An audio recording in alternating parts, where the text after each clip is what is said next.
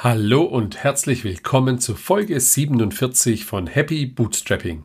In Folge 47 habe ich mit Justine Weiß von Lama Living gesprochen. Lama Living ist ein Online-Shop, in dem du dir ganz bequem nachhaltige Heimtextilien von über 22 verschiedenen Marken nach Hause bestellen kannst. Lama Living ist ein von Justine kuratierter Marktplatz, das heißt, sie wählt selbst aus, welche Hersteller ihre Anforderungen erfüllen und stellt dann auch sicher, dass diese wirklich nachhaltig sind. Wir haben darüber gesprochen, was Nachhaltigkeit im E-Commerce eigentlich bedeutet, wie sie ihren Online-Shop aufgebaut hat, wie sie zum Thema Nachhaltigkeit gekommen ist und welche Berührungspunkte wir im vorherigen Leben schon hatten. Das sind gleich mehrere gewesen. Ich habe auch gelernt, was Cradle to Cradle bedeutet und dass wir in Europa unterschiedliche Betten- und Kissengrößen haben. Also ja, immer wieder lernt man was dazu. Jetzt geht's direkt los. Viel Spaß. Hallo Justine. Hallo Andreas. Beschreib doch mal in eigenen Worten, wer du bist und was du machst. Ich bin Justine, die Gründerin und Geschäftsführerin von Lama Living. Und Lama Living ist ein Online-Marktplatz für nachhaltige Heimtextilien. Was das Besondere daran ist, es sind alles natürliche Materialien. Also es werden ähm, Baumwolle, Leinen, Hanf und zum Beispiel Wolle eingesetzt. Es wird nach bestimmten Nachhaltigkeitskriterien ausgewählt und das Thema Female Empowerment steht sehr stark im Fokus. Das sind ganz viele verschiedene Themen, denke ich, auf die wir alle heute noch eingehen werden.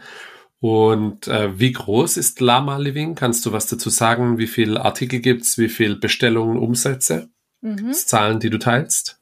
Also ich habe inzwischen ähm, 22 Marken bei mir auf dem Marktplatz. Es ist ein kuratierter Marktplatz, das heißt, es ist ähm, so, dass ich sozusagen gezielt auswähle, welche Marken darauf vertreten sein dürfen. Also es kann nicht einfach jeder kommen und sagen, ich möchte dort auch mit ähm, dabei sein, sondern wähle eben auch sehr gezielt aufgrund der Nachhaltigkeitskriterien aus, mit dem ich zusammenarbeite. Habe mich tatsächlich auch schon ähm, auch mal gegen jemanden entschieden, einfach weil es ähm, nicht gepasst hat von der von den Werten und von der Philosophie. Es sind 455 Produkte Stand heute. Und ähm, was man aber auch wissen muss, es sind über 4000 Varianten inzwischen schon, weil gerade bei Heimtextilien ist es auch so, dass es unheimlich viele Farben, Größen und dergleichen gibt. Also wenn man jetzt schon zum Beispiel an Handtücher denkt, gibt es ein Handtuch dann auch in 30 Farben und es summiert sich dann natürlich entsprechend. Damit hängt auch zusammen, ich habe ähm, kein Lager aktuell, sondern mache das tatsächlich noch von zu Hause und bestelle erst bei meinen Lieferanten, wenn ich tatsächlich auch Bestellungen reinbekommen habe von Kunden und Kundinnen. Und mache die Logistik auch komplett selber. Also das heißt, ich ähm, bestelle dann sozusagen auch größere Mengen bei den Lieferanten, dass die größeren Pakete dann zu mir kommen und packe das dann wiederum in kleinere Pakete für, für die Endkonsumentin und aber auch so, dass eben immer nur ein Paket rausgesendet wird. Also wenn du jetzt zum Beispiel von unterschiedlichen Marken bei mir auf dem Marktplatz bestellst, bekommst du trotzdem nur ein Paket zu dir nach Hause geschickt, was natürlich ein enormer Vorteil ist und auch das Thema Retourenhandling und so weiter ist dann ähm, eben auch ähm, nochmal ganz anders als bei den vielen anderen Marktplätzen, die Dropshipment und dergleichen machen und wo du im schlimmsten Fall, wenn du jetzt zum Beispiel fünf unterschiedliche Bettwäschen bestellst, dann auch fünf Pakete nach Hause bekommst. Und wenn du am Ende nur eine behältst, musst du eben auch vier Pakete wieder zurückschicken und damit zur Post laufen und ist ja auch sehr viel Aufwand, der damit verbunden ist und in Bezug auf die Nachhaltigkeit natürlich auch nicht optimal. Und ähm, deswegen habe ich es eben so aufgesetzt, ähm, dass ich die komplette Customer Journey abdecke und eben ähm, den Versand selber mache. Genau. Und wie viel, du hast jetzt zur Größe nichts gesagt, sind das Zahlen, die magst du nicht teilen? Oder wie viele Pakete packst du in der Woche? Kannst du dazu was sagen? Es sind auf jeden Fall schon einige. Ähm, vom Umsatz ist es eben so, dass es ähm, im fünfstelligen Bereich jetzt aktuell ist, aber es muss natürlich auch noch größer werden. Und ja, da arbeite ich natürlich tagtäglich auch dran. Okay, ist ja auch schon, schon cool. Ja? Das mit den Paketen kann ich total nachvollziehen. Du hast halt, ja, sonst hast du vier Retouren, schickst du an vier verschiedene Ziele. Das ist ja nicht ganz so spaßig. Okay. Und woher kommt der Name? Lama Living? Ja, das ist ganz witzig. Ähm, ich mag das Tier einfach unheimlich gern. Also ich finde, Lamas sind halt einfach tolle Tiere. Ähm, es war auch in der Namensgebung oder Findung so, dass ich ähm, ein Stück weit inspiriert wurde von dem Tier. Also für mich ist es einfach das Synonym oder das Sinnbild für die Nachhaltigkeit, sowohl im ökologischen Sinne, weil die Tiere haben keine Hufe, sondern haben so Ballen an den Füßen. Das heißt, wenn die auf der Wiese oder auf dem Feld oder wo auch immer sie dann stehen, machen sie eben auch keine Pflanzen damit kaputt weil sie da eben nichts ähm, plattdrücken können. Und in der sozialen Hinsicht einfach auch sind Herdentiere, die geben sehr viel Acht aufeinander. Und ich denke, das merkt man auch, wenn man ähm, zum Beispiel so eine Wanderung mit den Tieren einfach mal durchführt. Habe ich zum Beispiel selber schon sehr, sehr oft gemacht und ähm, ist ein tolles Erlebnis, kann ich wirklich nur jedem und jeder empfehlen wird auch zu Managementzwecken zum Beispiel inzwischen auch eingesetzt, also dass solche Schulungen dann speziell durchgeführt werden, weil die Tiere dann manchmal doch etwas eigenwillig sind, vielleicht auch so ein bisschen vergleichbar mit einem Esel und ähm, die ein sehr gutes Gespür auch dafür haben, wie, wie Menschen führen und ja, sie so ein bisschen ihren eigenen Kopf haben und finde ich auch sehr sympathisch an denen. Also haben wir tatsächlich auch schon gemacht hier bei uns in der Nähe, auch mit den Kids. Und das war für die ein Riesenspaß. Also Familie, Großeltern und, und, und die Kinder das war, war eine coole Sache. Kann ich auch sehr empfehlen. Also googelt's mal und dann probiert es mal aus. Okay.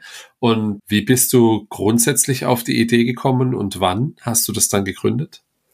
Ich habe viele Jahre im großen Handelskonzern selber Heimtextilien eingekauft. Also wir sind ja hier beide aus der Region. Ähm, ich habe für die Schwarzgruppe gearbeitet, habe dort ähm, duales Studium gemacht, bin direkt nach meinem Studium als Einkaufsassistentin eingestiegen im Einkauf Non-Food und speziell eben auch im Textilbereich habe dort die ganzen Textilbereiche sozusagen ja durchlaufen und letztendlich ja so ein Stück weit bei den Heimtextilien auch hängen geblieben und kann daher natürlich auf eine große Expertise einfach zurückgreifen, kennen natürlich auch noch Lieferanten von früher, von Einkaufszeiten. Das ist auch ganz interessant, weil die Branche ist dann am Ende doch nicht so groß und man trifft sich dann auf Messen und dergleichen dann auch wieder. Oder spricht sich einfach rum, dass ich jetzt eben auch in dem Bereich gegründet habe und so weiter. Also es ist ganz schön auf jeden Fall dann auch so die alten Kontakte wieder aufleben zu lassen.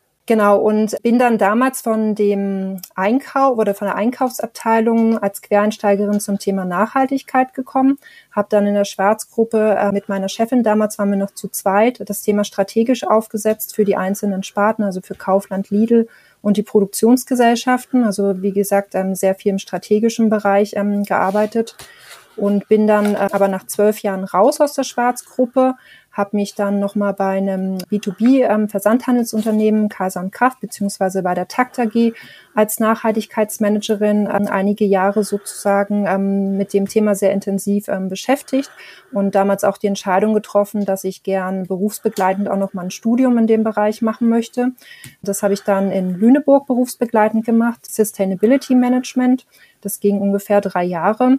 Und zum Ende des Studiums hin, das war dann Ende 2020, war für mich aber auch so die Frage, okay, wo geht's jetzt hin? Also ich wollte nicht irgendwie weiter so in diesem Angestelltenverhältnis arbeiten. Ich meine, ich hatte ja wirklich auch schon viele Jahre Konzern einfach dann ja inzwischen hinter mir und wusste natürlich auch, wie gewisse Strukturen und so weiter, wie das alles im Konzern so läuft und manchmal auch ein gewisses Frustrationspotenzial, was einfach damit auch einherging.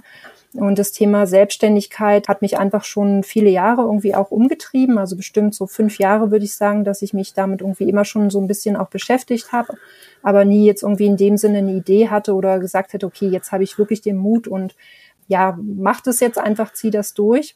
Und zum Ende des Studiums hin war das dann irgendwie ein ganz guter Zeitpunkt und habe das dann tatsächlich so ähm, dann auch aufgesetzt. Und mir war halt wichtig, wenn ich gründe, muss es was im nachhaltigen Bereich sein. Also einfach, weil das einer meiner Werte einfach auch ist, was ich auch im Privaten sehr stark lebe. Und von daher war mir das einfach unheimlich wichtig, in dem Bereich dann auch was, was eigenes auf die Beine zu stellen. Genau, und dann habe ich natürlich so überlegt, auf was kann ich zurückgreifen. Natürlich diese Expertise mit den Heimtextilien und dergleichen und so auch das Netzwerk, was ich ein Stück weit ja auch schon mitgebracht habe. Ich habe einen BWL-Background vom Studium, also da war das dann irgendwie so ein bisschen naheliegend, auch in dem Bereich was zu machen. Hast du, hast du dann vor dem Studium und in der Zeit, in der du jetzt hast gesagt, du wolltest, hast fünf Jahre lang überlegt, was zu machen, hast du da vor allem beobachtet, was andere tun oder hast du auch selber schon Sachen ausprobiert? Vielleicht irgendwie selber was produziert auf Etsy verkauft, so fangen ja auch viele an oder dich mit anderen Themen auseinandergesetzt? Also ich habe natürlich beobachtet, was andere Startups so machen und fand es immer schon faszinierend. Ich selber habe in der Hinsicht jetzt noch nicht so viel gemacht. Das Einzige, was ich sagen kann, ich habe super, super früh irgendwie angefangen, auf Ebay Kleinanzeigen Dinge zu verkaufen, also wirklich auch schon so im Teenageralter. Das hat mir damals immer schon Spaß gemacht und ich habe mich dann irgendwie daran auch gefreut, wenn ich da was verkauft habe und zusätzliche Einnahmen hatte. Also das fand ich schon immer cool. Und ähm, auch so dieser Gedanke, dass es irgendwie noch weiter genutzt wird und dass ich es nicht wegschmeißen muss, Mache ich tatsächlich auch heute immer noch. Also, dass ich bei eBay oder Kleinanzeigen ist es ja inzwischen, dass ich da einfach ähm, Dinge weiterverkaufe, die ich so in der Form nicht mehr brauche und wo ich dann einfach an weitere Hände geben kann. Das finde ich toll. Genau, und bei mir selber war es aber auch so noch dazwischen, ähm, zwischen Lama Living und ähm, dem Konzern, dass ich auch eine andere Gründung angestrebt habe. Das habe ich ungefähr sechs Monate lang gemacht. Ähm, das ist ähm, Frische Post. Und zwar ist das ein Startup aus Hamburg, ähm, ein digitaler Hofladen, kann man sich das so vorstellen. Und die wollten, besser gesagt, sie haben ein Crowdfunding gemacht, wo ich selber Geld investiert habe, weil ich einfach die Idee total toll fand und sehr unterstützenswert und habe auch an, an das Geschäftsmodell sehr, sehr geglaubt. Und die wollten dieses Geld auch nutzen, um stärker in die Expansion einzusteigen, also deutschlandweit mehrere Standorte aufzubauen. Unter anderem war eigentlich der Standort Stuttgart dafür noch gar nicht vorgesehen. Ich habe mich dann einfach initiativ bei denen gemeldet und habe gesagt, wie sieht's denn aus mit Stuttgart? Hättet ihr da nicht irgendwie Bock drauf, das auch nach, nach Süddeutschland, nach Baden-Württemberg zu bringen? Und ähm, dann ist es tatsächlich so gewesen, dass diese Initiativbewerbung ziemlich gut ankam und ich dann auch recht schnell gesetzt war als ähm, Co-Founderin. Und es war aber von vornherein klar, dass ich das nicht alleine machen werde, sondern wirklich mit jemandem gemeinsam. Und das heißt, wir haben dann auch gezielt Stellenausschreibungen und so weiter geschaltet und waren da sehr in diesem Bewerbungsprozess ähm, auch schon ähm, involviert und so weiter und haben dann letztendlich auch jemanden gefunden. Letztendlich muss ich sagen, war es Glück im Unglück, dass es dann aber nicht dazu gekommen ist, weil das Unternehmen hat einfach finanzielle Schwierigkeiten ähm, bekommen. Sie konnten keine weiteren Investoren und Investorinnen gewinnen und äh, ja, das Geld ist einfach immer knapper geworden. Und ja, am Ende ist es jetzt auch so, dass sie ähm, leider in die Insolvenz gerutscht sind und das Unternehmen so in der Form nicht mehr existiert. Ja. Okay, aber das war dein erster Kontakt und dann hast du, hast du gemerkt, es reizt mich und hast dann dich selber dazu entschlossen, was zu gründen.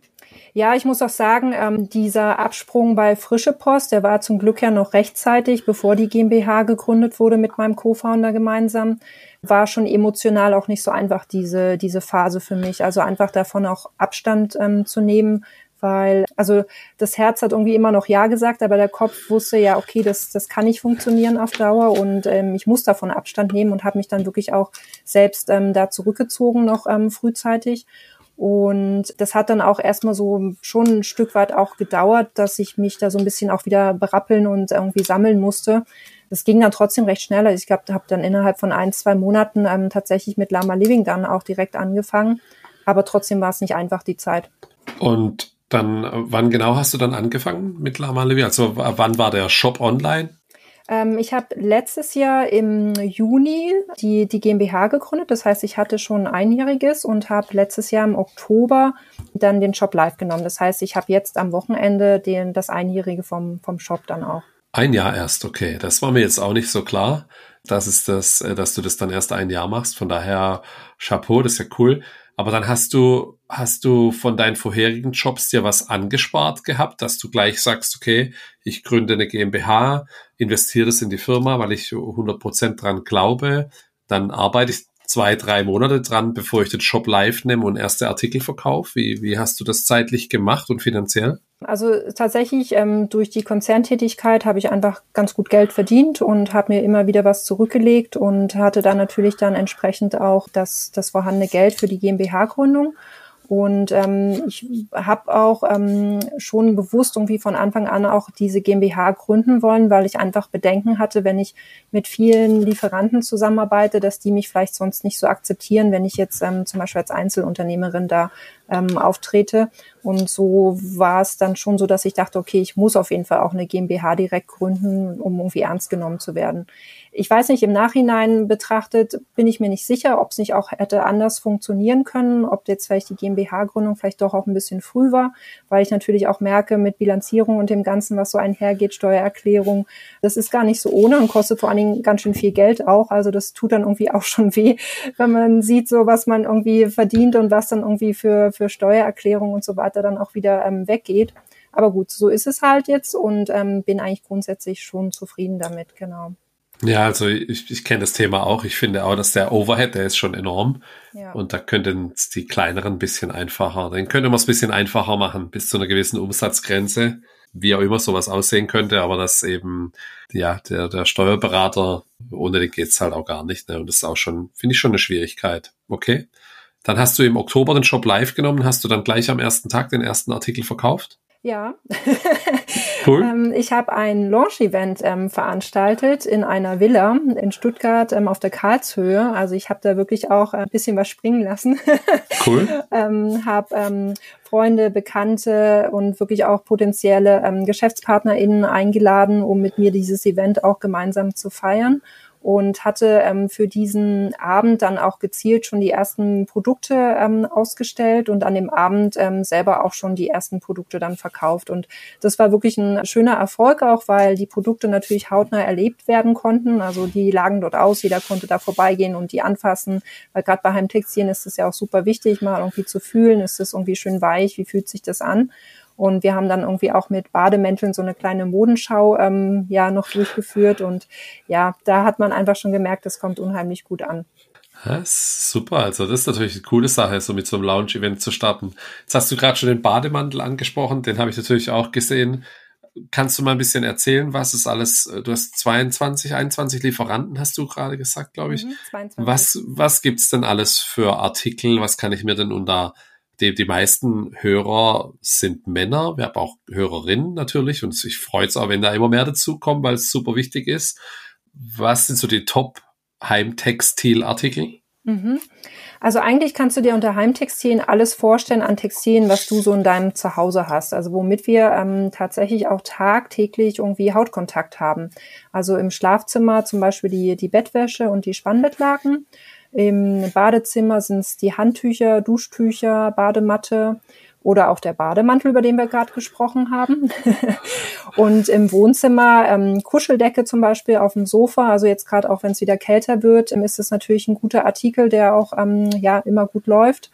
Und Dekokissen, ansonsten in der Küche Geschirrtücher, also ja, ganz vielfältig und man ist manchmal selber überrascht, ähm, wie viel Heimtextilien es doch eigentlich auch so im, im Haushalt gibt. Ähm, das ist einem, glaube ich, manchmal gar nicht so selber bewusst auch. Okay. Und was ist das Besondere daran? Wo werden die alle in Europa produziert, in Deutschland? Gibt es da gewisse Labels oder Materialien? Genau, ich hatte ja anfangs schon gesagt, dass ich nach bestimmten Nachhaltigkeitskriterien auswähle. An erster Stelle steht für mich tatsächlich, dass es die natürlichen Materialien sind, ähm, die ich schon erwähnt habe. Also es dürfen keine synthetischen Fasern sein, auch nichts beigemischtes. Das gibt's häufig bei Decken, dass zum Beispiel synthetische Fasern mit reingemischt werden, um die Decke einfach an sich günstiger herzustellen. Das gibt es bei mir grundsätzlich nicht, weil ich mich da wirklich auch an der Natur orientieren möchte. Und ich finde es halt auch, wenn, wenn man mal überlegt, ähm, aus, also Polyester wird am Ende aus Erdöl hergestellt und also ich möchte nicht in der Bettwäsche schlafen, irgendwie in Erdöl oder mich mit einem Handtuch im Gesicht abtrocknen, was irgendwie aus Mikrofaser besteht. Ähm, und das sind halt so Aspekte, die ich auf jeden Fall vermeiden möchte. Ein Stück weit natürlich auch durch die Einkaufstätigkeit im Großkonzern geprägt, weil einfach das Thema Preis immer sehr, sehr stark im Fokus stand und natürlich auch auf solche Materialien dann gesetzt wurde. Und davon will ich mich halt einfach auch abgrenzen und es sozusagen anders und besser machen. Und ähm, ansonsten natürlich die, die Produktionsbedingungen sind ein großes Thema. Also wo wird produziert, ähm, zu welchen Bedingungen, sind es faire Arbeitslöhne, wie sind generell die Arbeitsbedingungen in dem Betrieb. Das sind wichtige Punkte. Also viele meiner Marken stellen tatsächlich auch noch in Deutschland her, sind natürlich super kleine Unternehmen und Startups, die selber gerade am Anfang stehen die aber sozusagen dann Näherinnen ähm, beschäftigen, sage ich mal, auf ähm, Minijob-Basis und dergleichen und es dann trotzdem auch auf diesem Weg ähm, funktionieren kann, dass man in Deutschland produziert. Ansonsten ist es viel in Europa. gibt aber tatsächlich auch Lieferanten, die in Fernost sind, zum Beispiel in, in Indien ähm, gibt es viele. Es hängt einfach auch damit zusammen, dass natürlich ähm, Produkte, die aus Bio-Baumwolle hergestellt werden, dann auch ähm, die Baumwolle aus Indien zum Beispiel kommt und es durchaus auch sinnvoll ist, dann diese Produkte direkt vor Ort auch weiter zu verarbeiten und zu konfektionieren und dergleichen. Das ist schon ein wichtiger Aspekt und Viele sagen immer, ja, was aus Fernost kommt, das kann ja nicht gut sein. Ähm, der Meinung bin ich in der Form nicht, weil ich finde, man muss halt immer genau hinschauen, wo es herkommt, aus welchen Fabriken. Und auch in Fernost gibt es inzwischen wirklich gute Fabriken, die entsprechende Zertifikate und so weiter vorweisen können und wo man sich dann auch guten Gewissens darauf verlassen kann, dass da zu guten Arbeitsbedingungen produziert wird. Und es gibt im Textilbereich diverse Siegel, die sozusagen dann darüber auch Aufschluss geben, inwiefern dort eine gute, vernünftige Produktion stattfindet. Also GOTS zum Beispiel ist eines ähm, der Siegel, die, das ist schon sehr glaubwürdig und da kann man sich äh, meiner Meinung nach guten Gewissens ähm, drauf verlassen. Ansonsten E4N Best, ähm, das ist speziell ein Siegel für Naturtextilien auch, ist auch ein sehr, sehr hohes Level, was die Nachhaltigkeit anbelangt. Oder Fair zum Beispiel, wo auch nochmal speziell dann die sozialen Bedingungen ähm, auch nochmal genauer hingeschaut wird bei diesem Label. Also da gibt's schon in dem Bereich wirklich auch gute Zertifikate und mit denen sozusagen, also da achte ich auch drauf bei der Lieferantenauswahl. Ich weiß natürlich aber auch gerade bei kleineren Unternehmen und bei Startups, dass sie sich oftmals diese Zertifizierung am Anfang noch nicht leisten können. Und das ist natürlich ein, ein Thema und ähm, da muss man dann einfach für sich selber auch abwägen bei, bei der Auswahl, auf was man dann achtet, ähm, was sozusagen ausschlaggebender ist.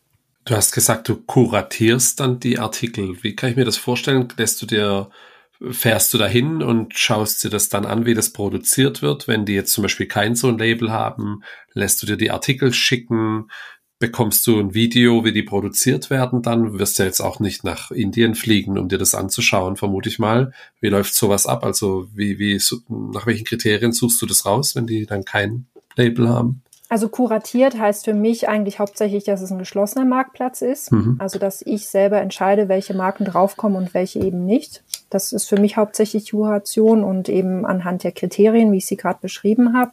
Ich gehe viel auf die Messen. Also es gibt eine Heimtextilmesse einmal im Jahr, die ist international. Das heißt, da kommen dann wirklich alle großen Hersteller auch aus allen Ländern, ähm, die dort ausstellen, wo man sich die Produkte dann auch vor Ort ähm, anschauen und auswählen kann.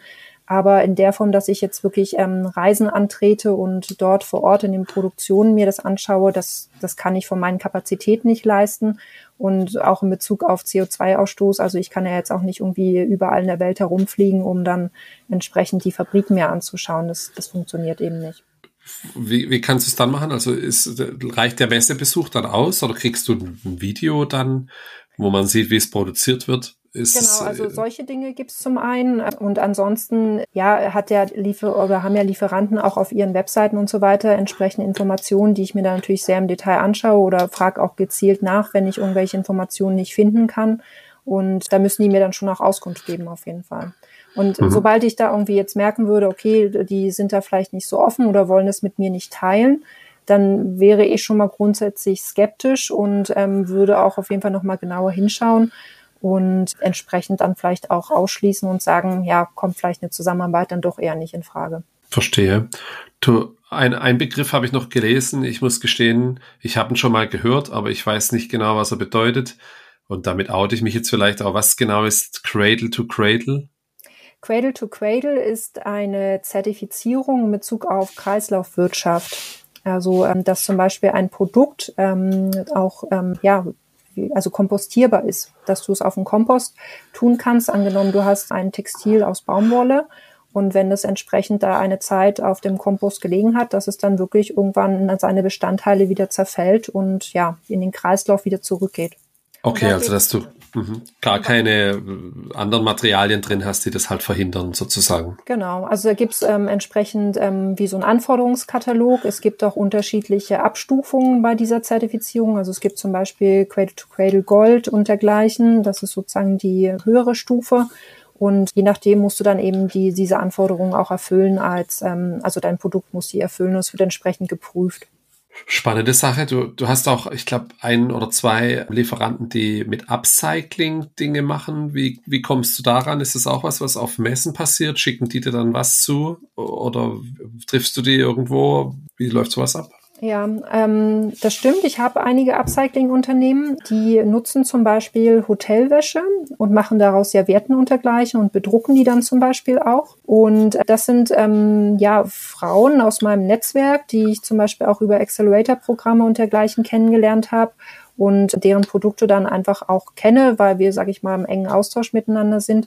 Aber ich lasse mir auch grundsätzlich eigentlich keine Muster oder dergleichen nach Hause schicken. Also ich finde immer dieser Versand und so weiter, das muss einfach nicht sein. Also ich schaue dann halt schon so, dass ich die Produkte entsprechend dann an anderer Stelle schon auf Messen und dergleichen oder bei einem Austauschgespräch oder einem Showroom zum Beispiel ähm, schon gesehen habe. Ja, interessant. Das macht natürlich auch Sinn. Generell ist ja das Thema Nachhaltigkeit und, und E-Commerce auch immer ein bisschen ja, hat ein bisschen immer ein Geschmäckle, wie man bei uns im Ländle sagt, ist nicht, ist nicht gar nicht kaufen am nachhaltigsten. Absolut. Das ist tatsächlich was, ähm, was ich auch so sehe und grundsätzlich unterstütze.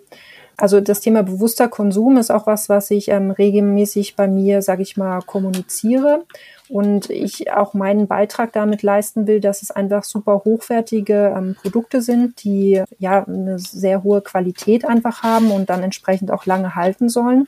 Also ähm, mir ist total daran gelegen, dass so eine Decke wirklich auch Jahrzehnte auf deinem Sofa hält und nicht irgendwie nach zwei Jahren ausgetauscht werden muss, weil sie irgendwie einen Pilling-Effekt hat oder ähm, ja irgendwie in ihre Einzelteile wieder zerfällt, was weiß ich, was mit so Billigdecken manchmal alles passieren kann.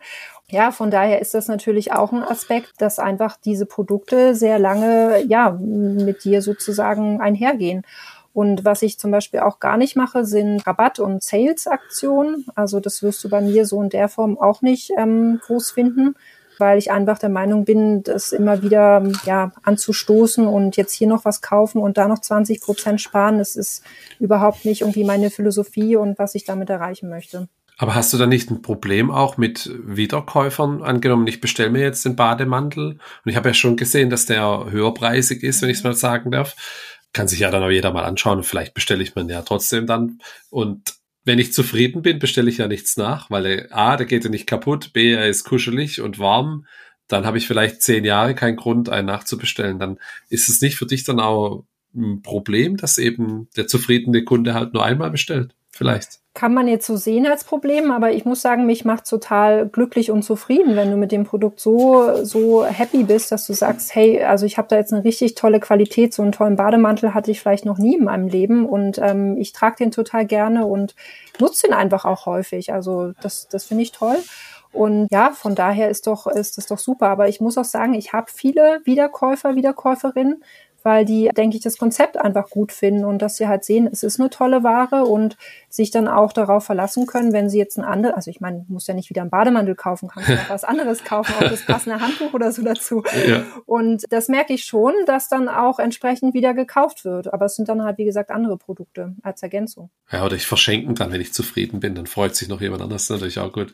Genau. Ich schaue es mir auf jeden Fall mal an. Ja, weil die, die Preise, das muss ich jetzt ja schon kurz sagen, die sind ja schon deutlich höher wie normale Artikel in dem Bereich. Siehst du eine Chance, dass diese günstiger werden, wenn das Thema ja breiter in der Masse ankommt? Sehe ich aktuell ehrlich gesagt nicht, weil für mich hat Nachhaltigkeit halt einfach seinen Preis und ich sehe halt auch, was, was dahinter steht, also mit Bio-Baumwolle, mit Arbeitsbedingungen und allem, was dazugehört.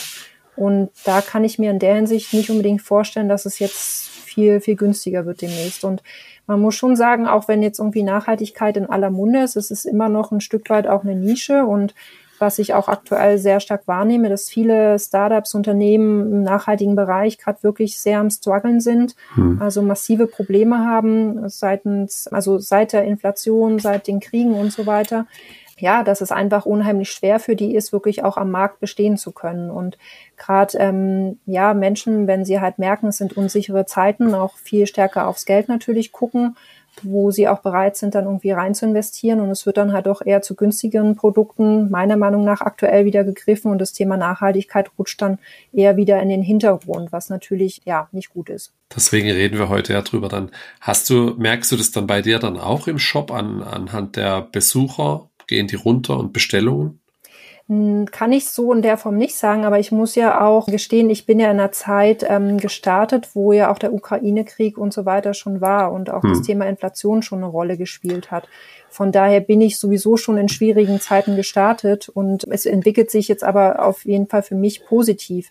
Also ich kann halt nicht sagen, wie es davor war. Wahrscheinlich wäre es dann viel, viel besser noch hm. angelaufen, aber so wie es Stand jetzt ist, ist es auf jeden Fall für mich eine positive Entwicklung. Ja, verstehe.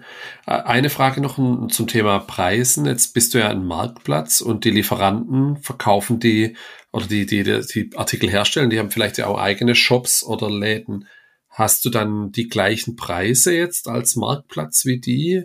Oder hast du eine Gebühr, die du dann draufschlagen musst? Spricht man sich dort ab? Oder ist es sowieso schwer zu vergleichen, wo welcher Artikel was kostet? Also ich arbeite mit den unverbindlichen Preisempfehlungen der, der Lieferanten und die übernehme ich so. Und natürlich ähm, gehe ich im Preis auch nicht drunter, weil ähm, wir wollen es ja auch nicht irgendwie gegenseitig die Preise kaputt machen und es ist auch überhaupt nicht in meinem Interesse. Manchmal haben Lieferanten da so ein bisschen Bedenken und wollen sich das vielleicht irgendwie auch vertraglich irgendwie absichern lassen. Aber also da hatten wir in der Hinsicht noch nie Probleme, weil ich halte mich da einfach dran an die UVPs, die mir genannt werden und die nutze ich. Ist ja auch cool. Hast du, ja gut, Heimtextilien wahrscheinlich nicht. Da hast du keine Gebrauchtartikel. Man schickt keine, verkauft keine gebrauchte Bettwäsche und keine gebrauchte Kuscheldecke. Also ist es ein Thema? Finde ich ein spannendes Thema. Also es gibt in dem Sinne auch noch gar nicht so einen Second-Hand-Markt für, für Heimtextilien, wie man das von Bekleidung kennt. Also da gibt es mhm. ja wirklich mehrere Plattformen, die sich damit beschäftigen und es ist ziemlich groß und wächst ja auch immer mehr. Bei Heimtextilien ist es ein bisschen anders. Ich habe auch zu Beginn der Gründung viel so persönliche Interviews durchgeführt und habe auch dieses Thema immer wieder angesprochen und habe da einfach gewisse ja, wie soll ich sagen, Hemmung ähm, rausgehört immer wieder nach dem Motto, hm, irgendwie gebrauchte Heimtextilien finde ich nicht so hygienisch, würde ich irgendwie nicht kaufen. Und kann ich ehrlich gesagt gar nicht so richtig nachvollziehen, weil wenn du in ein Hotel gehst, hast du ja auch nicht irgendwie deine Bettwäsche selber mit dabei, sondern nutzt ja auch die Bettwäsche, wo schon vorher zig andere Menschen drin geschlafen haben und die wird jedes Mal gereinigt. Also von daher sehe ich da eigentlich gar nicht so die Problematik. Aber wie gesagt, da gibt es irgendwie gewisse Hemmungen bei Leuten, dass sie sagen, das schreckt sie eher ab und würden sie so in der Form nicht machen. Ja, okay. Also ich glaube, wir haben die Kuscheldecken auch schon eine ganze Weile hier. Die sind auch jetzt wieder in Gebrauch und jetzt gerade im Moment wahrscheinlich im Wohnzimmer. Von daher, ja, ich glaube, sie wird es auch nicht hergeben. Aber wenn man zufrieden ist damit, auch ist natürlich ein spannender Gedanke. Und bei den Klamotten scheint es zu funktionieren, ja. Mhm. Daher hat es mich jetzt mal interessiert. Ja, gut. Stichwort Thema Logistik und Vertrieb hast du jetzt ja vorhin schon angesprochen, dass du bestellst bei den Lieferanten, du sammelst die Pakete, du schickst die raus und ist ja auch wahrscheinlich in 80 Prozent der E-Commerce-Bestellungen so, die man tätigt, dass man die nicht am nächsten Tag braucht, auch wenn die großen Online-Shops uns dazu erzogen haben, dass wir meinen, wir bräuchten das. Von daher finde ich es eine, eine spannende Idee. Was machst du? Hast du eine spezielle Verpackung? Hast du, ist das auch irgendwie, transportierst du da auch deine Message dann rüber? Gibt es besondere Paketbeileger? Machst du da irgendwas Besonderes? Also beim Ver Paketversand verwende ich auf jeden Fall wieder ähm, verwendete Kartonage. Also gar keine Neukartonage ist mir tatsächlich auch wichtig. Ich schreibe das dann auch drauf, dass es ein wiederverwendeter Karton ist, dass man jetzt sich nicht irgendwie wundert, warum das jetzt so aussieht. Ähm, achte natürlich aber schon drauf, dass die Kartons ähm, wirklich vernünftig aussehen. Also wenn die jetzt schon total kaputt sind, dann nutze ich die natürlich nicht mehr. Also es muss einfach gewährleistet sein, dass die Ware da sicher ankommt und ähm, dass sie nicht irgendwie auf dem Weg beschädigt wird. Das ist mir total wichtig. Guck auch immer, dass ich Kartonagen finde, die dann ähm, wirklich auch zu der Anzahl der Produkte passen. Also es ist, glaube ich, auch im E-Commerce ganz häufig so, dass irgendwie Luft versendet wird. Also das ist, finde ich, auch ein wichtiger Punkt, wie, wie groß die Kartons sind und was dann tatsächlich an Inhalt drin ist. Und in Bezug auf so ähm, die persönliche Message ähm, schreibe ich immer eine persönliche Karte, also die in jedes Paket mit reinkommt. Und das finde ich auch schön auf jeden Fall, dass ich da sozusagen immer dann auch noch so eine kleine Grußkarte mit reinpacke mit einer persönlichen Nachricht. Von Hand dann geschrieben. Immer von Hand geschrieben. Das ja. ist cool. Also ich habe ja einen ich kenne jemanden, der hat ein Startup, die machen so eine Handschrift, aber automatisiert und dann sieht das E und das A und so weiter immer wieder anders aus und man meint, das wäre von Hand geschrieben, ist aber nicht, würde in der Masse, glaube ich, auch gar nicht gehen, wie die das produzieren. Finde ich dann cool, wenn man es noch von Hand machen kann, auf jeden Fall. Ich glaube, da freut sich auch jeder drüber. ja, und auch immer so, so ein bisschen Produktbezug. Also je ja. nachdem, was bestellt wurde, dass ich dann auch immer schaue, was man da irgendwie noch beschreiben könnte beim Bademantel dann viel Spaß in der Sauna oder so. okay. Hast du äh, im typischen E-Commerce-Händler, die wir ja so kennen, und auch gibt's in Deutschland ja auch ein paar große, die haben ja so ihre typische Retourenquoten ne, von über 50, 60 Prozent, weil man mehrere Größen bestellt oder die Dinge halt nicht passen, man schickt sie zurück. Ist das ein Problem? Bei Heimtextilien hast du eine hohe Retourenquote? Also die Retourenquote ist super gering, die ist im einstelligen Prozentbereich. Es sind schon auch Retouren vorgekommen. Das hängt aber hauptsächlich damit zusammen, dass wie bei einem Bademantel dann tatsächlich die Passform mal nicht so ist, wie man sich vorgestellt hat. Oder ähm, dass bei einem Schwammbetttuch einfach mal für ein Boxspringbett eigentlich was gebraucht wurde, aber es ist dann doch fürs normale, für die normale Matratze bestellt wurde. Und es sind dann halt so Feinheiten, ja, das kann vorkommen. ja, ist dann halt einfach so. Und dann hat man auch mal Retouren, ja. Schickst du die dann zu deinen Lieferanten zurück? Kannst du die dann dort auch umtauschen in die andere Größe und dann wiederum? Oder ist es dann was, was du bei dir behältst und dann von da weiterverkaufst? Genau, das ähm, kommt bei mir wieder an und ich ähm, gucke dann, wie ich es entsprechend weitervermarkten kann. Kommt ja auch darauf an, ist es noch original verpackt oder wurde schon ausgepackt oder wurde es vielleicht auch irgendwie schon benutzt oder so. Das muss man natürlich dann immer abwägen, in welchem Zustand die Ware ist. Aber dadurch, dass ich ja auch Pop-up-Flächen und dergleichen mache, ähm, habe ich ja dann auch andere Vermarktungsmöglichkeiten, wenn jetzt Ware schon mal ausgepackt war zum Beispiel. Bevor wir gleich zu den Pop-up-Flächen kommen, gibt es denn irgendwelche Tricks, die man da vielleicht machen kann, um die Leute zu belohnen, nichts zu retournieren? Hast du da was schon gesehen, was cooles? Konzepte? Mm, Ehrlich gesagt noch nicht. Ähm, ich finde es auch bei Heimtextilien vielleicht gar nicht so unbedingt erforderlich, weil im Vergleich zur Bekleidung, mhm. du hast ja von 50, 60 Prozent Quoten gesprochen, was an Retouren da zurückkommt, ist es bei Heimtextilien einfach nicht der Fall. Also ich glaube, die meisten wissen schon sehr genau, was sie dann irgendwie für Größen haben, was sie, also für Matratzen oder für Bettwäsche und dergleichen. Da ist es jetzt, glaube ich, gar nicht unbedingt so erforderlich, sich jetzt so auf dieses Retourenthema da irgendwie zu, mhm. zu fokussieren. Also ist, wie gesagt, bisher gar kein Thema. Okay, also wir bestellen ja häufig bei, ich, ich sage jetzt der Marke, Limango, für die Kinder einen Haufen Zeug, da gibt's immer gute Angebote und die haben zum Beispiel auch so ein Bonusprogramm und da bekommst du nochmal einen ordentlichen Bonus auf deine Bestellung, wenn du einfach die ganze Bestellung behältst. Und das finde ich eine interessante Idee. Dann schaut man sich das schon auch nochmal ab und wägt das ab. Aber ich frage mich auch immer, wie kann man denn, wie kann man denn gucken, dass man nicht eben hergeht und die Schuhe in drei Größen bestellt und dann die behält, die am besten passen. Das finde ich immer ein bisschen schade. Ich glaube, das, äh, ja, von daher die Leute zu animieren, irgendwie eben auch nicht, äh, nicht das nicht zu machen. Das finde ich eine interessante Idee. Pop-up-Stores, du hast aktuell, glaube ich, das sogar laufen, richtig? Genau, in, in, in der Brücke in Stuttgart ist eine Pop-up-Fläche, die gerade aktuell läuft seit Oktober und die läuft für drei Monate, also immer für ein Quartal. Und da war ich auch im zweiten Quartal schon dieses Jahr vertreten und jetzt sozusagen nochmal zur Herbst-Winterzeit und fürs Weihnachtsgeschäft. Und wie läuft das so? Ist das, sind da mehrere? Ist, wie, gro wie groß ist der? Machst du das, ist der, hast du den Shop alleine gemietet dann? Sind mehrere? Das ist von der Wirtschaftsförderung Stuttgart.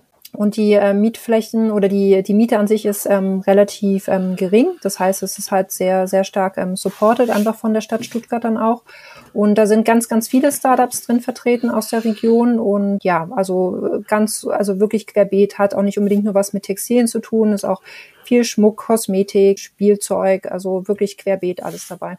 Und bist du dann selber auch jeden Tag dann vor Ort und verkaufst oder haben die dann auch ihre Verkäufer und die machen das dann? Wie ist so, läuft das ab? Also es gibt ein integriertes Café, sodass sowieso ähm, die Öffnungszeiten gewährleistet sind, immer Montag bis Samstag von 10 bis 19 Uhr. Und wir Ausstellende haben ja wie so einen Schichtplan, kannst du dir das vorstellen, wo wir sozusagen die Zeiten eintragen, wann wir dann auch Orte in der Brücke sind. Und das funktioniert eigentlich ganz gut, so dass wir als Ausstellende das dann auch ähm, so weit abdecken können, dass wir eben auch für andere Marken dann wiederum mitverkaufen können oder beraten, je nachdem, was dann da so für Fragen aufkommen. Es gibt jetzt in dem Sinne kein allgemeines oder gemeinsames Kassensystem, sondern es ist so ein bisschen wie so eine Vertrauenskasse, kannst du dir das vorstellen. Also sie haben alle ähm, QR-Codes mit PayPal und so weiter dann, so dass wenn du jetzt ein Produkt siehst, was du kaufen möchtest, kannst du das eben eigenständig dann über dein, dein Smartphone abwickeln und nimmst das Produkt dann mit. Cool. Und, und wie läuft das jetzt? Läuft seit ähm, 1. Oktober, richtig? Also jetzt, wir nehmen heute am 12. auf. Also genau. wie läuft es bisher? Ähm, bis jetzt war noch nicht so viel los. Ich hoffe, das ähm, läuft jetzt noch weiter an. Also gerade dann auch Richtung Weihnachtsgeschäft, dass die Leute, äh, ähm, ja, dass die Leute Weihnachtsgeschenke kaufen dann auch. Okay. Ja, ich, ich drücke die Daumen. Das finde ich eine coole Sache dann auch, wenn dann mehrere zusammen verkaufen und das mit einem Kaffee gemischt ist. Ist eine coole Idee auf jeden Fall. Stichwort Marketing. Wie, wie kommst du gegen die ganzen großen Brands da draußen an? Was machst du für Maßnahmen, um herauszustechen? Was kannst du da machen? Also ich muss sagen, es ist wirklich schwer herauszustechen gegenüber den ganzen Großen, weil die einfach auch, was Google und so weiter, SEO, einfach die vorderen Plätze ähm, schon sehr gut besetzt haben und natürlich ganz andere ja, Teams dahinter haben, die sich mit diesen Themen ähm, auseinandersetzen. Nichtsdestotrotz ähm, habe ich ähm, gesagt, ich, ich will da auch rein und habe mich auch die letzten Monate sehr intensiv mit SEO und solchen Themen beschäftigt, um da wirklich auch ähm, auf vordere Ränge zu kommen. Das klappt mal mehr, mal weniger gut. Also es gibt bestimmte Produkte, die kommen wirklich ziemlich gut nach oben, so dass sie dann auch unter den Top 10 auf jeden Fall sind. Aber es gibt wiederum andere, die fliegen dann auch mal wieder raus und sind dann irgendwie nicht mal in den Top 100. Also es kommt wirklich auch sehr auf die ähm, Produkte drauf an, wie, ähm, ja, wie man dann auch erfolgreich da, da sein kann. Ansonsten ist aber schon so, dass ähm, die Google-Suchmaschine auf jeden Fall meine wichtigste ja, Quelle sozusagen ist, um an neue äh, ja, Endkonsumenten und Konsumentinnen zu kommen. Also das ist tatsächlich der, der Hauptkanal. Übers, über SEO dann schreibst du Artikel, die dann mit Nachhaltigkeit zu tun haben. Auch. Oder kaufst du auch Werbung auf Google? Was ist so der Hauptkanal dann da? Also Werbung habe ich tatsächlich bisher noch nicht geschaltet, aber ähm, bin permanent am Optimieren im Online-Shop, was den Content anbelangt. Also auch inzwischen über 50 Blogbeiträge geschrieben, die sozusagen auch ähm, ja, weiter ausgeweitet werden, aber auch auf den Collection-Seiten oder generell alles, was du so an Inhalten bei mir auf der Seite findest, wo ich eben immer wieder schaue, dass ich dann entsprechend mit den Keywords da auch ranke. Okay. Und machst du in Social Media? Funktioniert das Thema äh, in Social Media? Gibt es einen Kanal, wo das besonders gut funktioniert? Hier Instagram, TikTok, als wo eben hier die ganz großen auch krass vertreten sind mittlerweile? Also mein wichtigster Social-Media-Kanal ist LinkedIn.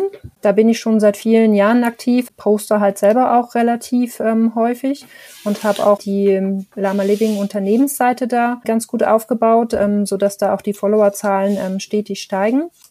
Bei Instagram läuft es viel, viel langsamer. Also habe ich bisher auch keine Werbung geschaltet, auch nur auf dem organischen Weg. Aber habe ich gemerkt, ist jetzt nicht unbedingt so der Hauptkanal, ähm, auch wenn man das vielleicht denken würde. Aber Verkäufe darüber generiere ich eigentlich so gut wie gar nicht. Also die Leute schauen zwar und so weiter, finden es interessant, aber es ist nicht so, dass ich darüber tatsächlich dann auch Verkäufe bekomme.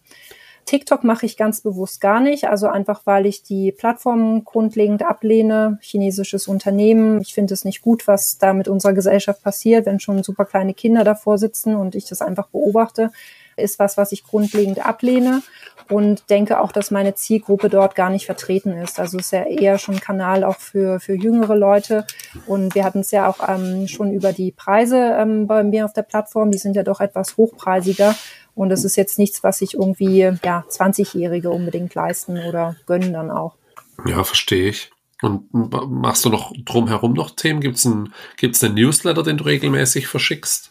Ja, Newsletter gibt's auch, den versende ich einmal im Monat und ähm, versuche da aber auch immer Themen von mir und so weiter. Also wenn ich zum Beispiel im Podcast war, so wie heute bei dir, oder wenn ich LinkedIn Live habe oder so, das immer wieder auch dort mit einfließen zu lassen. Oder wenn jetzt auch dann die Messen und so weiter losgehen oder Pop-up-Geschichten, das auch immer wieder sozusagen darüber zu kommunizieren.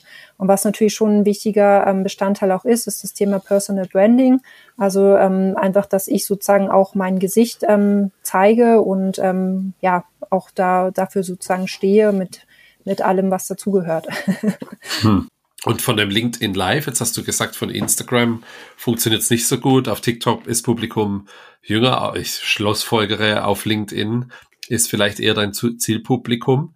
Kannst du darüber dann auch, wenn du, wenn du so ein Live machst oder Artikel schreibst, dann kommen darüber dann auch Besuche, die dann auch konvertieren in den Kauf?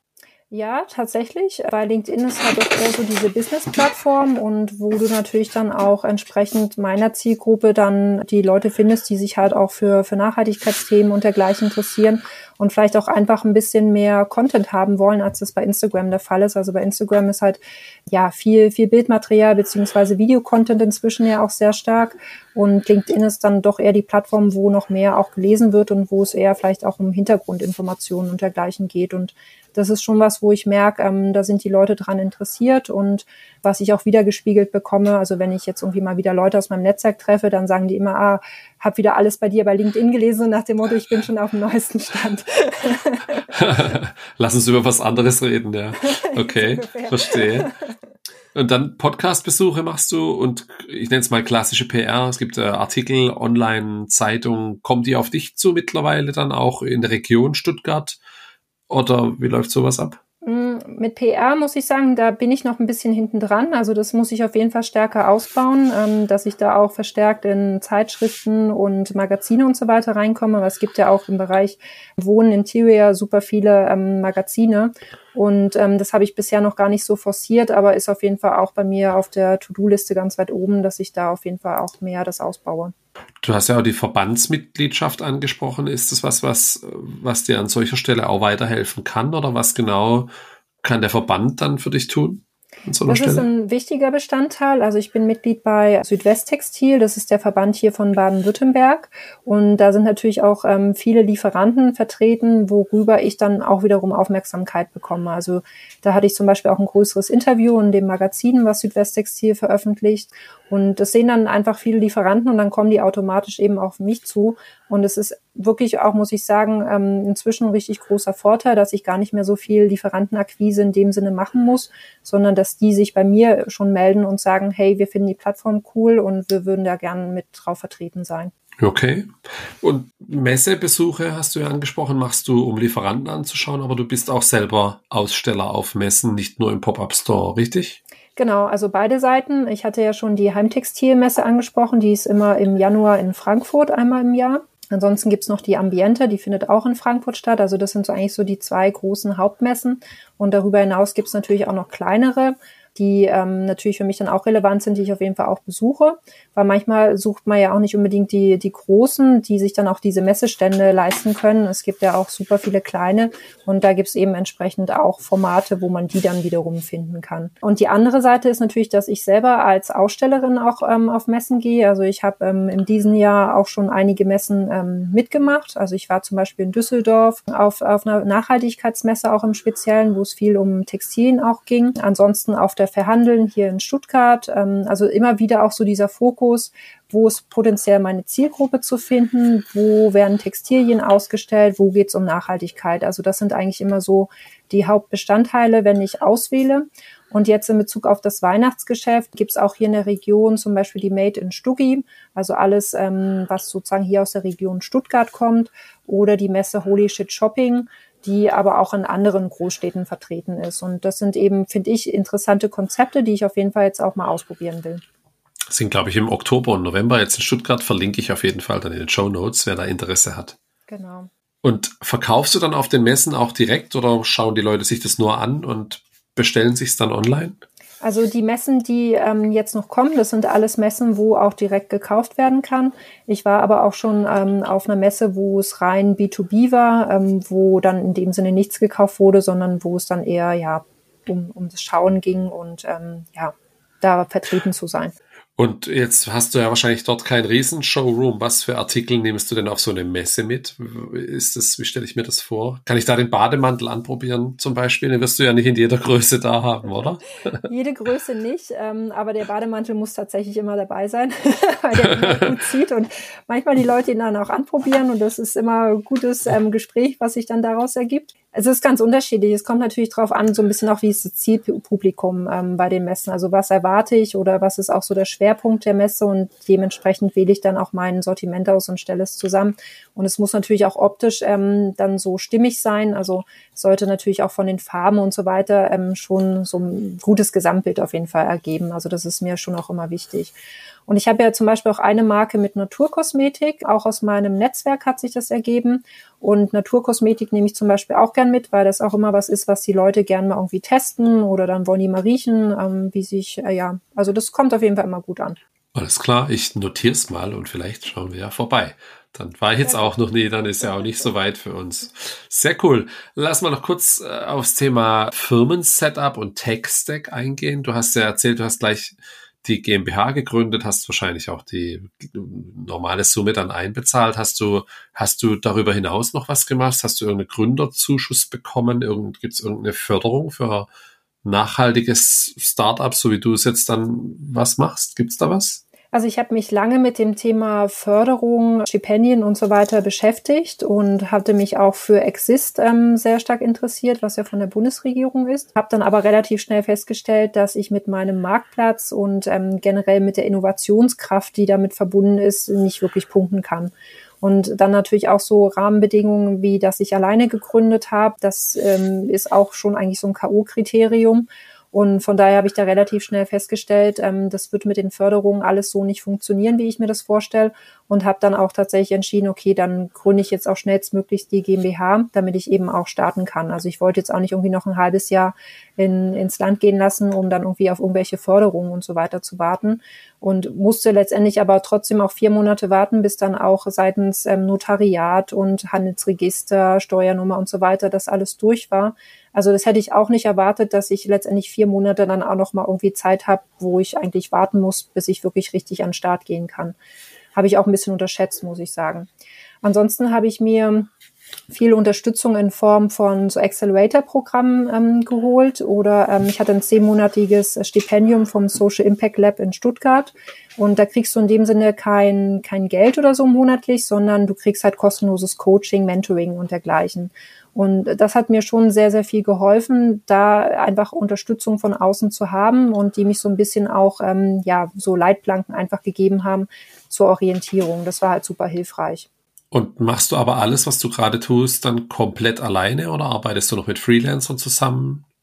Ich arbeite ähm, soweit komplett alleine, dass ich nicht irgendwie mit Freelancern oder mit Agenturen zusammenarbeite. Also ich versuche wirklich immer alles ähm, selber ähm, zu machen, auch zum Beispiel Logo und dergleichen, alles ähm, selber aufgesetzt oder auch ähm, die, das Shop-System über Shopify und so weiter. Also ich finde, dass ähm, wenn man sich da so in die Themen reinarbeitet, dann funktioniert es auf jeden Fall.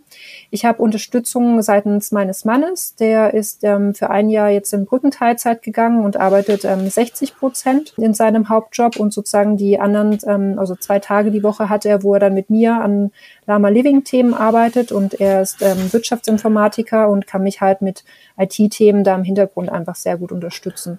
Weil ich hatte ja schon angesprochen, ich habe inzwischen über 400 Produkte im, im Shop online und die äh, pflege ich nicht manuell irgendwie ein, sondern das machen wir über einen Massenimport, über eine Excel-Liste und so weiter und auch das Bildmaterial wird automatisch generiert und dergleichen und da würde ich sehr schnell an Grenzen stoßen, wenn ich meinen Mann nicht hätte. vorhin habe ich gar nicht gefragt, fällt mir gerade noch auf, kann ich denn eigentlich nur in Deutschland Artikel dann bei dir kaufen? Jetzt über Shopify kannst du ja wahrscheinlich auch ganz easy zumindest mal Österreich verkaufen. Schweiz weiß ich schon wieder nicht, wie die sich bei den Heimtextilien anstellen. Verkaufst du nur in Deutschland aktuell? Ich verkaufe nur in Deutschland. Das ist tatsächlich gar nicht so ohne, weil wenn ähm, du an Bettwäsche denkst, dann ist es tatsächlich so, dass jedes europäische Land eine andere Größe hat. Also die deutsche Größe gibt's nicht in Österreich und auch nicht in der Schweiz. Jetzt, okay, ja. das wusste ich nicht. Und also das kenne ich tatsächlich auch noch von Kauflandzeiten. Ähm, wir mussten immer Bettwäsche für jedes einzelne Land ordern und ähm, das ist total verrückt. Also auch was so Kissengrößen und so weiter anbelangt, haben die so abgefahrene Größen. Also das kann man sich gar nicht vorstellen. Sehr verrückt. Das wusste ich jetzt zum Beispiel. Das wusste ich nicht. Okay. Ich lerne auch immer dazu. Da tun wir uns keinen Gefallen gegenüber den Amerikanern. Die haben wahrscheinlich überall die gleiche Bettwäsche. Na, na, okay. In den Bundesstaaten gehe ich jetzt zumindest mal davon aus, ja. ja. Wahnsinn. Ah ja, okay, verstanden. Als hast du den Tech-Stack schon angesprochen, also Shopify, arbeitet viel mit Automatisierung. Was gibt's da noch Besonderes? Gibt's irgendwas Besonderes, was du noch nutzen tust? Irgendein Newsletter-Tool oder sowas? Da nutze ich Klaviyo. Also das mhm. ist, ähm, bin ich sehr zufrieden auch mit. Ähm, gut mit der Anbindung auch in Shopify. Funktioniert einwandfrei. Also okay. zufrieden. Ja, Mensch, ja, echt cool. Aber es ist jetzt schon so, dass du dir auch ein Gehalt auszahlst. So, das ist jetzt bei mir nicht ganz rausgekommen. und äh, und äh, du kannst, du, du schreibst damit schon gute Zahlen. So. Ähm, also es ist tatsächlich so, dass ich mir aktuell noch keinen Gehalt auszahle, einfach mit dem okay. Hintergrund, dass ich auch alles wieder reinvestieren möchte. Also ja. alles, was ich am okay. Umsatz mache, wird direkt auch wieder ins Unter oder fließt wieder ins Unternehmen mit ein und wird dann entsprechend auch ja wieder genutzt und ist mir auch wichtig. Also ich brauche jetzt auch aktuell nicht zwingend das Gehalt, so dass ich jetzt meine Miete zahlen kann. Von daher sehe ich da jetzt auch gerade gar nicht Macht's die Notwendigkeit. Ja, verstehe, Mensch. Ein großes Thema, was du auf der Webseite noch stehen hast, ist das Thema Female Empowerment. Und ich glaube, du hast auch ganz viele Lieferanten, die weiblich sind. In einer meiner ersten Podcast-Folgen, ich weiß nicht mehr, wer, welcher Gast es war, der hat gemeint, es müsste doch viel mehr Frauen geben, die was gründen wie Männer, weil es häufig ja gerade im Bootstrapping-Modus so nebenher anfängt und dann wird ein Business draus. Bisher habe ich aber, die meisten Gäste sind Männer, leider. Ich hätte auch gern, wenn jemand zuhört, meldet euch gerne, wirklich. Und äh, was steckt hinter dem Thema Female Empowerment? Was, was genau machst du da? Also über die Hälfte meiner Marken auf dem Marktplatz sind Frauen geführt und ähm, das ist mir einfach super wichtig auch und ein Anliegen, dass ich das auch ähm, stärker fördere und unterstütze, weil gerade was du angesprochen hast, es sind immer noch viel zu wenig Frauen, die gründen und die sich trauen, hat vielfältige Gründe, auch so Vereinbarkeit von Familie und Beruf, dann auch das Thema, wenn man jetzt externes Geld aufnehmen möchte, dass super selten Frauen dann dieses auch bekommen.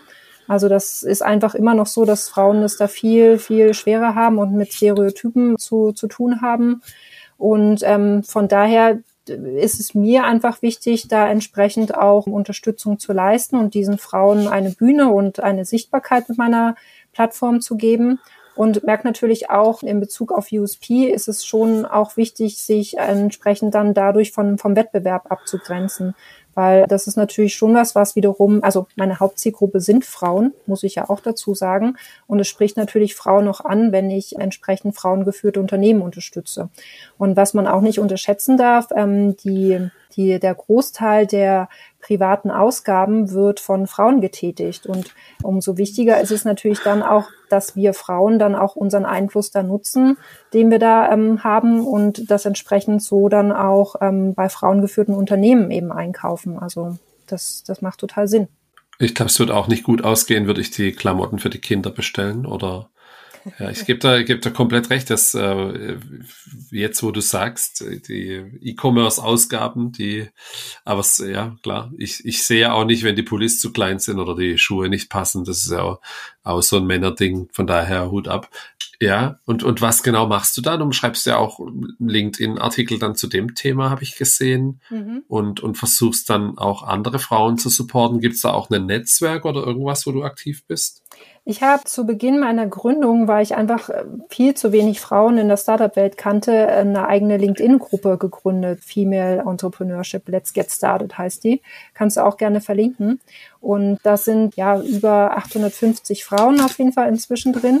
Und die Gruppe dient dem Austausch und auch immer wieder Events, die ähm, stattfinden, wo ich darauf aufmerksam mache. Und einfach, dass Frauen sozusagen Möglichkeiten für, ja, für Netzwerke und so weiter finden, um sich da auch zusammenzutun und sich gegenseitig zu unterstützen. Ich besuche zum Beispiel auch super viele Events. Also das ist auch ein wichtiges Thema bei mir, wo ich eben gezielt auch mir Events raussuche, wo es eben um Frauennetzwerke geht. Also da gibt es inzwischen wirklich viel Angebot und selbst die Brücke, also da, wo ich ähm, die Pop-up-Fläche habe, die äh, veranstalten entsprechende Events regelmäßig. Ich glaube, alle zwei Monate ist es Future Fem, nennt sich das Format, wo dann ja Frauen zusammenkommen, gibt immer eine Keynote und dann kann man einfach untereinander sich kennenlernen und kommt miteinander in Austausch. Und das ist ja das erfolgreichste Format von der Brücke in der Hinsicht. Sehr cool. Wie viel kommen da so dann vor Ort? Also das ist immer richtig voll. Also ich würde sagen 200 Frauen oder so, die dann oh, okay. Aber ja, es ist so auch groß. so, Männer dürfen auch kommen. Ne? Also es ist jetzt nicht so, dass wir uns da einschließen, wir Frauen und ähm, keine Männer reinlassen, sondern Männer ja. sind durchaus auch gewünscht. okay. Ja, sehr cool. Du, du hast vorhin kurz das Thema Investoren angesprochen. Ist dein Business an sich interessant für Investoren oder ist sowas, lassen die von so, so Themen die Finger? Das ist eine gute Frage. Habe ich mich bisher noch gar nicht so sehr mit auseinandergesetzt, weil ich jetzt ja auch nicht auf der Suche nach Investoren oder Investorinnen war. Ich könnte mir tatsächlich aber vorstellen, dass ein Marktplatz gar nicht so sehr interessant ist, weil so dieses Thema Plattformökonomie und so weiter und es ist jetzt auch nicht ein super innovatives ähm, ja, Produkt in dem Sinne. Von daher glaube ich, ist es gar nicht so interessant. Das heißt, du würdest es auch gar nicht machen, sondern du möchtest weiterhin lieber langsam und stetig wachsen. Absolut richtig. Also habe ich mich tatsächlich auch von Anfang an bewusst dagegen entschieden, kein externes Geld da aufzunehmen, also sowohl nicht von der Bank als auch nicht eben von, von Privatpersonen und dergleichen. Einfach auch, weil ich da meine Unabhängigkeit wahren möchte. Also ich glaube, die vielen Jahre im Konzern haben mich da einfach auch sehr stark geprägt und ich habe mich ja auch bewusst entschieden, rauszugehen aus dem Angestelltenverhältnis und ähm, selber zu gründen, weil ich eben auch eigene Entscheidungen treffen möchte und ähm, auch dafür gerade stehen und will aber auch niemandem irgendwie dafür Rechenschaft ablegen. Also das ist mir halt einfach auch total wichtig. Ich will da meine Freiheit, meine Unabhängigkeit wahren. Das ist auch der häufigste Satz, wenn ich nach den Vorteilen und Nachteilen von Bootstrapping frage. Bei den Vorteilen ist immer häufig dabei, eigene Entscheidungen frei und und und ähm, ja eben das machen, was man selber für richtig hält. Dann was sind so für dich noch Vorteile von Bootstrapping? Na, du hattest ja auch schon dieses Thema mh, hm, organisches Wachstum und so weiter ange, an, angesprochen. Was ich halt auch da einfach sehe, wenn du jetzt unheimlich viel Geld zur Verfügung hast, dann gibst du das halt auch im großen Stil, würde ich sagen, aus. Also sei es für Personal, für Marketing und dergleichen. Und ich finde schon einen gewissen Vorteil auch vom Bootstrapping, wenn du wenig hast, dass du einfach kreativ wirst und dir Dinge einfallen lässt, ähm, ja, dass du aus wenig viel machen kannst. Okay, gibt's noch, ja, hast du, hast du irgendwelche Momente gehabt, wo du mal kurz davor warst, auch hinzuwerfen? Jetzt machst du es ja erst seit einem Jahr, von daher wahrscheinlich blöde Frage, aber du hast wahrscheinlich auch einen frustrierenden Moment schon gehabt mit den vier Monaten Warten, bis du so richtig loslegen konntest. Gibt's so, gab's noch andere Momente, wo du gesagt hast, naja, ja, das kommt immer wieder vor. Also ich glaube, das ist auch ganz normal im Gründungsprozess, ähm, dass es immer wieder auch Rückschläge gibt. Die gab es tatsächlich. Also kurz vorm Launch-Event ähm, wäre mir fast auch ein Lieferant, hatte ich das Gefühl, wieder abgesprungen und ich habe das ganze Launch-Event und alles in Frage gestellt, ob es überhaupt so stattfinden kann. Weil ich meine, ich wollte mich jetzt natürlich auch nicht blamieren und mit einem Lieferanten auf, mhm. auf meinem Marktplatz live gehen. Also hätte ich mich sehr geschämt. Ja. Aber ja, ich glaube, manchmal muss man einfach auch Ruhe und ähm, Ruhe bewahren und irgendwie auch gewisse Geduld an den Tag legen, dass halt alle manches auch einfach nicht so schnell irgendwie geht. Da muss man einfach mit klarkommen und dann sich aber auch immer wieder berappeln und wieder aufstehen und sagen, okay, heute ist ein neuer Tag und ja, irgendwie geht's immer weiter.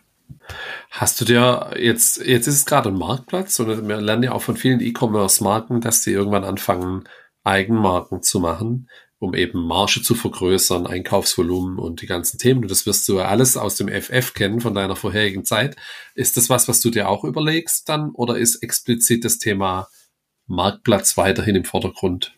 Also ich finde es sehr charmant, eine Eigenmarke zu haben und das ist auf jeden Fall was, was mich auch schon eine ganze Weile beschäftigt war tatsächlich auch schon mal ähm, recht nah dran. Im Januar, als ich auf der Messe war, habe ich so viele peruanische Lieferanten kennengelernt, die alle ihre tollen Alpaka-Decken ähm, und Bettwaren dort hatten. Und ich war total angefixt und dachte, okay, morgen geht's los. Aber ich muss mich da manchmal selber auch so ein bisschen bremsen und sagen, okay, eins nach dem anderen. Ich muss meinen Fokus setzen und ähm, darf mich dann da auch nicht verzetteln. Und die Zeit ist gerade noch nicht da, wirklich jetzt mit der Eigenmarke zu starten. Das braucht, glaube ich, einfach noch ein bisschen. Ich will mich jetzt auch erstmal noch weiter wirklich auf den Marktplatz konzentrieren, weitere Marken onboarden. Und auch das kostet viel, viel Zeit und Kraft. Also das ist auch nicht zu unterschätzen. Und von daher wäre es, glaube ich, jetzt gerade nicht der richtige Zeitpunkt, jetzt mit der Eigenmarke zu starten. Okay, da bin ich aber gespannt, ob da noch was kommt. Dann, was hast du für Ziele noch für dieses Jahr, für nächstes Jahr? Also ähm, Pop-up Store ähm, haben wir ja schon angesprochen. Da ist gerade noch ein zweiter in Planung, auch für November, Dezember. Da sind wir gerade. Auch in der Region? Auch in der Region, aber nicht in Stuttgart, an einem anderen Ort. Sind wir aber gerade noch in der Konzeptionierung. Genau, und vielleicht wird sogar ein komplett frauengeführter Pop-up Store. Also das finde ich auch sehr, sehr cool. Bin ich mal gespannt, ob wir das jetzt so auch ähm, auf die Beine gestellt bekommen. Genau, und äh, ansonsten natürlich so dieses Thema Messen. Da bin ich auch gerade am Schauen, ob ich noch weitere Messen mache. Aber man muss natürlich auch immer abwägen. Messen kosten auch unheimlich viel Geld und muss man dann auch immer schauen, ja, was dann am Ende da eventuell da rumkommt, ob sich das lohnt oder eben nicht. Ja. Das ist immer, das weißt du halt hinterher. Das genau. ist dann bei digitaler Werbung dann einfacher, aber auf der anderen Seite ist, glaube ich, der Messekontakt bei solchen Produkten auch echt eine coole Geschichte. Eine Frage habe ich mir noch von deinem Studium aufgeschrieben, weil ich hatte damals auch ein berufsbegleitendes Studium gemacht. Dann hast du, jetzt ist es noch nicht so lange her bei dir wie bei mir, hast du da noch Kontakt? Gibt's viele, die aus diesem Studium heraus gegründet haben oder bist du die Einzige? Ich habe noch viel Kontakt zu Kommilitonen und Kommilitoninnen, aber in Bezug auf die Gründung muss ich sagen, bin ich da eher so die Ausnahme. Also da gibt es nicht so viele, die dann wirklich auch, ähm, meinst du jetzt speziell auch so nach dem Studium dann den, den Sprung in die Selbstständigkeit? Ja, oder auch nebenher noch was machen, ne? weißt du, weil die Leute gehen her und ich habe auch ein MBA-Studium nebenher gemacht, drei Jahre lang, Freitag bis Sonntag da ist völlig selbstverständlich, dass man das macht und seine Freizeit opfert, seinen Samstag, seinen Sonntag. Dann hast du jetzt auch erzählt, ich habe fünf Jahre überlegt, was mache ich in der Selbstständigkeit? Und ich glaube, Ideen haben viele. Die sagen dann, ich habe keine Zeit, aber die drei Jahre für ein Studium, die hat man halt auch irgendwie gehabt, weil man dran geglaubt hat und dann hat man eineinhalb Jahre rum, dann macht man es auch fertig.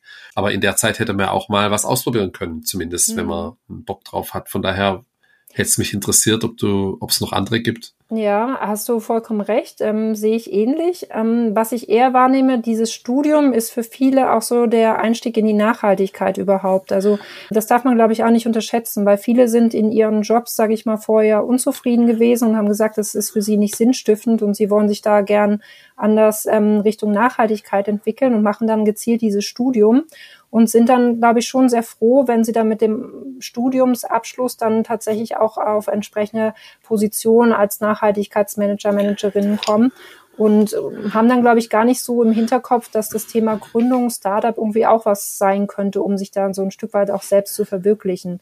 Und von daher nehme ich das ehrlich gesagt nicht so wahr, dass dann viele da in dem Bereich landen am Ende.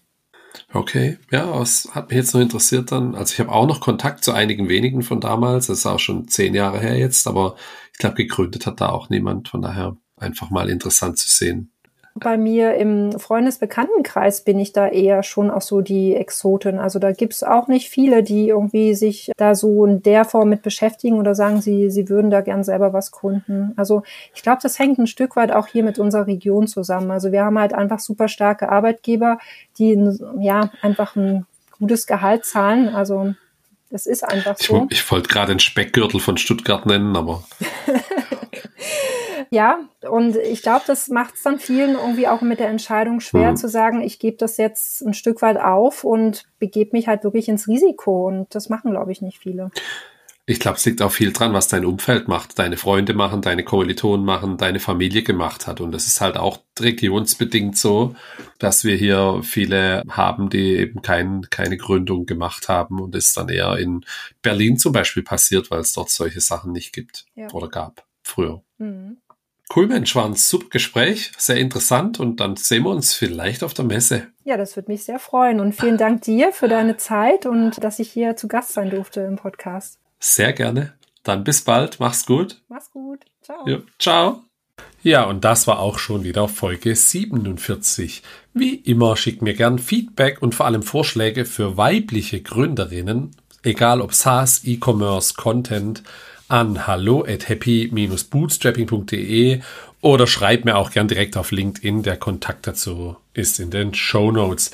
Und nächste Woche erwartet dich ein Interview mit Albert Brückmann. Albert ist der Gründer von Memento Stories. Memento hat den Claim, niemand muss Schriftsteller sein, um ein Buch zu schreiben. Schaut's euch gerne an und hört nächste Woche wieder rein.